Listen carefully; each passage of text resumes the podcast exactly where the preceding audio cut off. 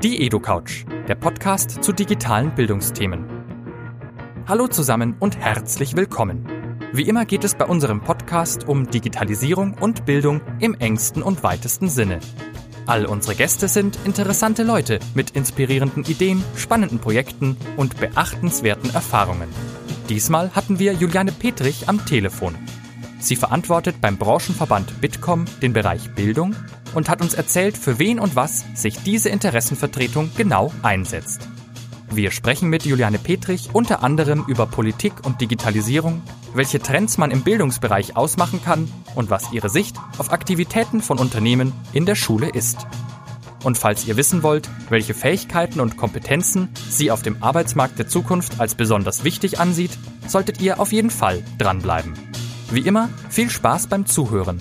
Die EduCouch ist ein Format des Instituts für digitales Lernen. In dieser Ausgabe mit freundlicher Unterstützung der Cornelsen Embock GmbH. Hallo zu einer neuen Ausgabe der EduCouch. Dieses Mal zu Gast Juliane Petrich, Leiterin des Bildungsbereichs beim Branchenverband Bitkom und sie ist telefonisch zugeschaltet. Wir haben also eine Schalte und werden so die EduCouch heute beschreiten. Äh, Juliane Petrich, schön, dass du für uns Zeit hast. Ja, gerne. Ich freue mich. Genau, ich fange gleich mal an. Äh, du verantwortest ja den Bildungsbereich beim Digitalverband Bitkom.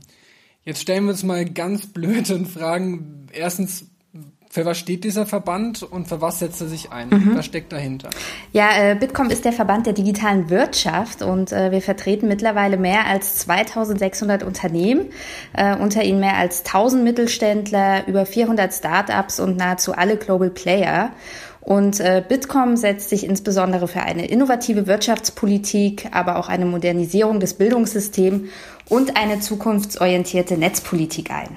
Ja, du, du betreibst ja eigentlich dann digitale Lobbypolitik oder digitale Bildungspolitik. Was wären denn für dich ähm, die drängendsten Herausforderungen und dicksten Bretter, die man in der digitalen Bildungspolitik bohren muss? Mhm. Ja, wir stehen ja gerade, ähm, sage ich mal, vor einer grundlegenden Neuordnung der Arbeitswelt.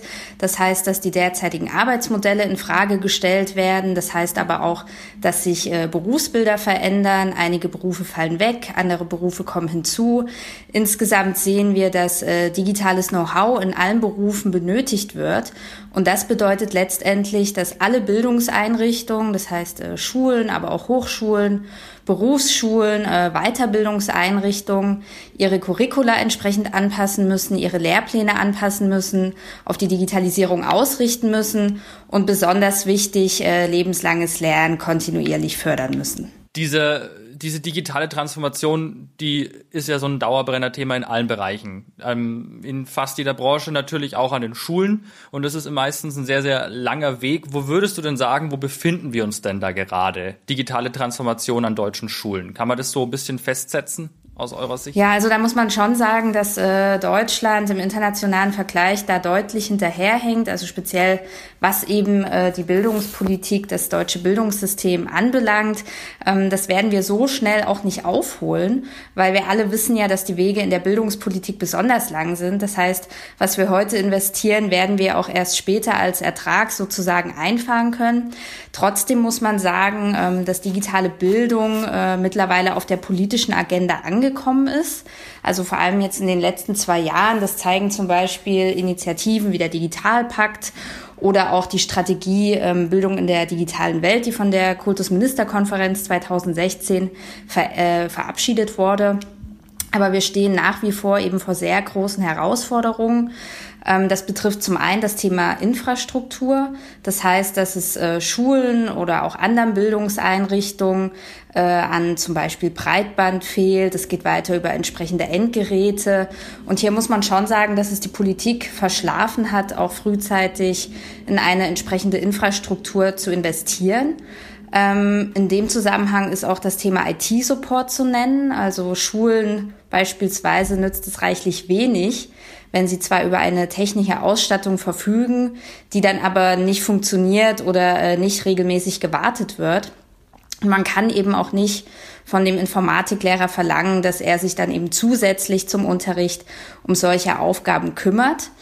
Eine zweite große Herausforderung betrifft das ganze Thema äh, Pädagogik, pädagogische Konzepte und Inhalte. Auch hier muss man sagen, dass es eben nicht darum geht, alte didaktische Ansätze zu digitalisieren. Ähm, es muss hier vielmehr ein Umdenken stattfinden hin zu einer ganz neuen Lernkultur, also weg vom Frontalunterricht hin zu selbstständigen und individualisierten Lernen. Und äh, dafür werden natürlich auch konkrete Anwendungsbeispiele benötigt, an denen sich Lehrer orientieren können. Und das, äh, da spreche ich dann gleich auch eine dritte Herausforderung an. Das betrifft die Lehrer. Guter digitaler Unterricht kann letztlich nur gelingen, wenn sich äh, Lehrkräfte auch in der Anwendung digitaler Technologien sicher fühlen, die Möglichkeiten kennen. Und hierzu bedarf es dann eben bereits in der Lehramtsausbildung einer gezielten Förderung digitaler Kompetenzen. Und dann geht es natürlich darum, auch regelmäßig, kontinuierlich Fortbildung anzubieten, um dann eben auch den Erwerb digitaler Kompetenz sicherzustellen. Gut, jetzt haben wir mal so einen Überblick, was äh, aus Sicht der Bitkom alles in diesen drei Bereichen so passieren muss. Wenn man das jetzt noch ein bisschen weiterspinnt und dann so auf die, äh, auf die Arbeitswelt guckt, in die man dann ja früher oder später als Schüler eintritt, kann man das so äh, in so ein paar Fähigkeiten und Kompetenzen auch nochmal gießen? So was muss man dann können, wenn man dann aus der Schule rauskommt? Ja, also insgesamt kann man vielleicht nochmal sagen, dass es ohne Digitalkompetenz im Berufsleben eben nicht mehr geht.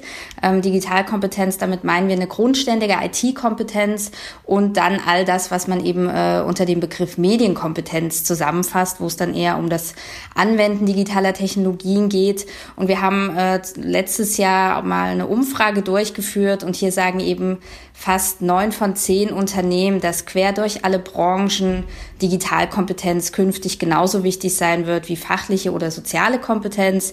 Und sieben Prozent sagen sogar, dass Digitalkompetenz die wichtigste Fähigkeit überhaupt sein wird, die Arbeitnehmer mitbringen müssen. Und darüber hinaus werden die sogenannten Soft Skills, die ja früher immer so ein bisschen abwertend auch äh, dargestellt worden, die werden immer wichtiger. Ähm, und das, das betrifft zum Beispiel die Kommunikationsfähigkeit. Da geht es aber auch um Themen oder äh, Skills wie Kreativität, vernetztes Denken, Teamfähigkeit, Fähigkeit zur Selbstorganisation. Fähigkeit zum lebenslanges Lernen, all das sind Skills, die in Zukunft äh, sehr viel wichtiger werden, die aber heute auch schon sehr wichtig sind. Ähm, du sprichst ja jetzt die Kompetenzen für den Arbeitsmarkt an. Ähm, da komme ich mal gleich rüber zum Thema Digitalwirtschaft. Die Bitkom-Verband vertritt ja die deutsche Digitalwirtschaft und es gibt ja immer so ein bisschen ähm, die Kritik, ob Unternehmen, Privatunternehmen sich an der Schule engagieren darf und soll. Könntest du so ein bisschen Pro und Contra aufmachen, ob du, also wo, in welchen Feldern könnte sich die Digitalwirtschaft engagieren in der Schule und wo siehst du ähm, die Zusammenarbeit oder die Verquickung von Privatunternehmen und Schule eher kritisch? Mhm. Ähm, ich glaube, es gibt viele Bereiche, in denen Schulen auf externe Expertise angewiesen sind und das ist insbesondere eben bei der Digitalisierung der Fall. Ähm, ich hatte das ja vorhin schon so ein bisschen angerissen, dass es Schulen zum Beispiel an der Infrastruktur fehlt, äh, zum Teil auch an übergreifenden Digitalisierungsstrategien. Also wie mache ich meine Schule wirklich digital? Und das sind Bereiche, wo die Wirtschaft auf jeden Fall Fall unterstützen kann. Wichtig ist hier immer, dass äh, diese Kooperation, also Kooperation zwischen Schule und Wirtschaft auf Augenhöhe stattfindet, geprägt ist von Transparenz und Vertrauen und vor allem frei ist von einseitigen ideologischen Einflussnahmen. Ähm, es ist ja so, dass Produktwerbung zu Recht auch in fast allen Bundesländern verboten ist. Sponsoring ist dagegen erlaubt und oftmals eben auch dringend notwendig, ähm, denn es fehlt Geld an den Schulen, insbesondere wenn es eben um die digitale Infrastruktur geht. Und das ist ein Bereich, wo die Industrie zum Beispiel mit Initiativen und Hardware und Software unterstützen kann, ohne dabei eben Einfluss auf konkrete Unterrichtsinhalte zu nehmen. Es gibt dann auch noch ähm, andere Initiativen, zum Beispiel wir selbst haben auch eine Initiative, die nennt sich Erlebe IT, wo wir an die Schulen gehen und kostenlos Workshops im Bereich Programmieren anbieten, einfach weil das Bereiche sind, wo die Schulen zum Teil gar nicht wissen, wie sie solche Inhalte auch vermitteln können. Ähm, und das ist eben auch ein Bereich, wo, wo Wirtschaft und Schule auf Augenhöhe und äh, mit Respekt und Transparenz zusammenarbeiten können. Diese transparenten Kooperationen, wie du die jetzt genannt hast, habt ihr da auch ähm, Pläne oder konkrete Vorschläge, wie man die so gestalten kann, dass das auch nicht nur ein frommer Wunsch bleibt, sondern tatsächlich auch so ausgestaltet wird? Ja, also wir sind äh, an, an vielen Schulen deutschlandweit auch unterwegs. Ähm, wir bieten verstärkt auch Workshops eben für Lehrkräfte an, weil wir sehen, dass die Lehrer natürlich die sind, die es dann auch nachhaltig in die Schulen bringen. Das heißt, dass wir da auch äh, unsere Zielgruppe so ein bisschen verändern und verschieben. Das machen auch andere Initiativen, so dass wir quasi Lehrer befähigen, dann letztlich den Unterricht nachhaltig auch gestalten zu können. Mm, kommen wir zur Schule, zu digitalen Medien. Der Bitcoin-Verband äh, verfolgt ja auch so ein bisschen die Entwicklung im ganzen Startup, EdTech-Bereich. Mm, was würdest du denn für Trends identifizieren? Was sind denn gerade so die, ähm, die Hypes und Trends im EdTech-Bereich, die man so erwähnen müsste, um ähm, ja, was man da auf dem Schirm haben muss. Mhm. Ähm, ein großes Thema Mobile Learning, ähm, das wird weiter an Bedeutung gewinnen, einfach weil Lernende eben zunehmend lernen wollen, wann sie wollen, wo sie wollen, äh, wann es ihnen eben gerade am besten passt. Und ähm, Lernen ist so eben insgesamt viel besser in den Lebensalltag und in das Umfeld des Einzelnen zu integrieren. Ein weiterer Trend, äh, Customizing, ähm, das heißt, dass je nach Kenntnislage, nach Interessen und Motivation Lerninhalte zukünftig eben ganz individuell hinsichtlich ihrer Länge, Intensität, aber auch der inhaltlichen und gestalterischen Form angepasst werden können. Das funktioniert natürlich nur, wenn äh, nicht nur der Teilnehmer lernt, sondern auch das Lernsystem im Hintergrund, Stichwort hier Learning Analytics. Äh, und ein, ein dritter großer Trend, den ich hier vielleicht noch kurz äh, erwähnen wollen würde, ist das Thema Virtual und Augmented Learning. Ähm, das, das sehen wir jetzt zum Beispiel auch äh, im Bereich der beruflichen Ausbildung im Kontext Industrie 4.0. Ähm, hier wird zum Beispiel durch den Einsatz von Smart Classes, also Datenbrillen mit integrierten Displays im Brillenglas, äh, Informationen mit der Realität überlagert und dann in das Sichtfeld des Anwenders projiziert.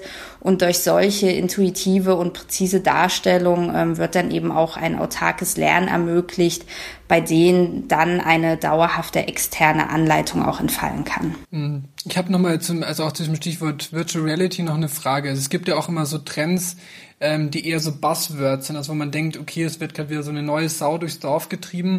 Ähm, Gibt es Dinge, die du eher sagst, die sind eher so ein bisschen überschätzt oder es wird sich eher nicht durchsetzen, weil es gerade irgendwie so aktuell gerade vielleicht medial ganz gut passt, aber ist eigentlich an der Lebenswirklichkeit vorbei oder ist eher so kurzfristiger Trend oder findest du, dass Virtuality jetzt vor allem insbesondere ähm, sozusagen eine langfristige Entwicklung ist, die wirklich kommt? Ist zurzeit noch ein bisschen schwierig abzuschätzen. Ich glaube aber schon, dass äh, Virtual Reality vor allem eben für das Lernen ganz viele Vorteile bildet. Also allein, wenn man sich mal überlegt, wie ähm, mit Hilfe von Virtual Reality Lerninhalte auch sehr viel anschaulicher, erlebbarer gestaltet werden können. Zum Beispiel im Biologieunterricht können äh, Schülerinnen und Schüler in den Blutkreislauf eintauchen. Man kann das Ganze sehr viel besser verstehen. Es ist weniger abstrakt. Oder auch im Geschichtsunterricht äh, sind Exkursionen ins Mittelalter denkbar, ähm, so dass der Unterricht wirklich so viel anschaulicher und erlebbarer gemacht wird, so dass man eben auch ganz andere Schülergruppen Gruppen ansprechen kann, die man vielleicht vorher für das äh, Thema, für den Unterrichtsinhalt nicht gewinnen konnte. Vielen Dank schon mal bis hierher. Wir würden zum Ende, wir kommen schon langsam schon zum Ende, nochmal ein bisschen auch auf die, äh, auf die Schule und die Schüler und den Lehrplan zurückkommen. Kannst du da vielleicht nochmal so zusammenfassend sagen, was für dich zur digitalen Allgemeinbildung gehört und was konkret so in den Lehrplan noch rein müsste, dass man sagt, äh, okay, die nächste Generation ist gerüstet? Für die digitale Welt? Also mittlerweile existieren ja äh, auch eine, eine ganze Reihe an verschiedenen Kompetenzmodellen, ähm, die beschreiben, welches Wissen und welche Fähigkeiten Schülerinnen und Schüler im Laufe ihrer Schullaufbahn erwerben sollten. Ich hatte vorhin schon die äh, KMK-Strategie Bildung in der digitalen Welt angesprochen. Da stehen dann eben so Sachen drin, wie ähm, sei es das Bedienen und Anwenden von digitalen Tools oder sei es das Filtern, Strukturieren und Aufbereiten von Informationen oder sei es auch der verantwortungsvolle Umgang mit persönlichen und fremden Daten. Ähm, was mir manchmal noch ein bisschen zu kurz kommt, ist das Thema Programmieren, ähm, weil ich einfach der Meinung bin, äh, dass wir nicht nur Bediener und Anwender von digitalen Tools brauchen, sondern auch äh, junge Menschen, die verstehen, wie zum Beispiel Algorithmen funktionieren oder eben auch digitale Tools gestalten können. Und äh, wer in der Lage ist zu programmieren, kann dann zum Beispiel wesentlich besser verstehen, was ein Algorithmus ist, wie er funktioniert und was Algorithmen eben auch nicht können. Ähm, das heißt nicht, dass in Zukunft jeder Programmierer werden muss, ähm, aber es kann eben nicht schaden, zumindest die Grundlagen zu kennen. Vielen Dank. Ähm, ganz zum Abschluss ähm, noch eine etwas persönlichere Frage. Durch diese Digitalisierung ähm, stehen ja einem auch viel mehr Tools und Möglichkeiten in der Arbeitswelt zur Verfügung. Früher gab es dann vielleicht das Telefon und Notizbuch, ähm, heute viel, viel mehr. Was sind denn so deine persönlichen digitalen Tools, die du in deinem Arbeitsalltag brauchst und auf die du nicht mehr verzichten kannst? Also auf mein Smartphone kann ich auf keinen Fall mehr verzichten. Das begleitet mich äh, jede Sekunde. Und äh, also auf App-Ebene vielleicht gibt es da Dinge, mit denen du speziell arbeitest, wo du auch nochmal ähm, eine Empfehlung aussprechen kannst und sagst, damit arbeite ich besonders gerne oder das ist besonders wichtig für mich? Ja, es gibt ja mittlerweile viele Tools, die auch so ein bisschen die Arbeitsorganisation erleichtern, äh, Trello oder Senkit zum Beispiel. Und äh, für mich persönlich sind Podcasts auch ganz wichtig. Äh, die höre ich dann immer auf dem Weg nach Hause. Ja, das hören wir natürlich besonders gerne. Und äh, ja, sagen vielen, vielen Dank, dass vielen du dir Dank. Zeit genommen hast für uns. Ja, gerne. Ja, und dann würde ich sagen, das war's für dieses Mal. Ja, Grüße nach Berlin. Ja, danke euch. Grüße zurück. Danke. Danke. tschüss. tschüss.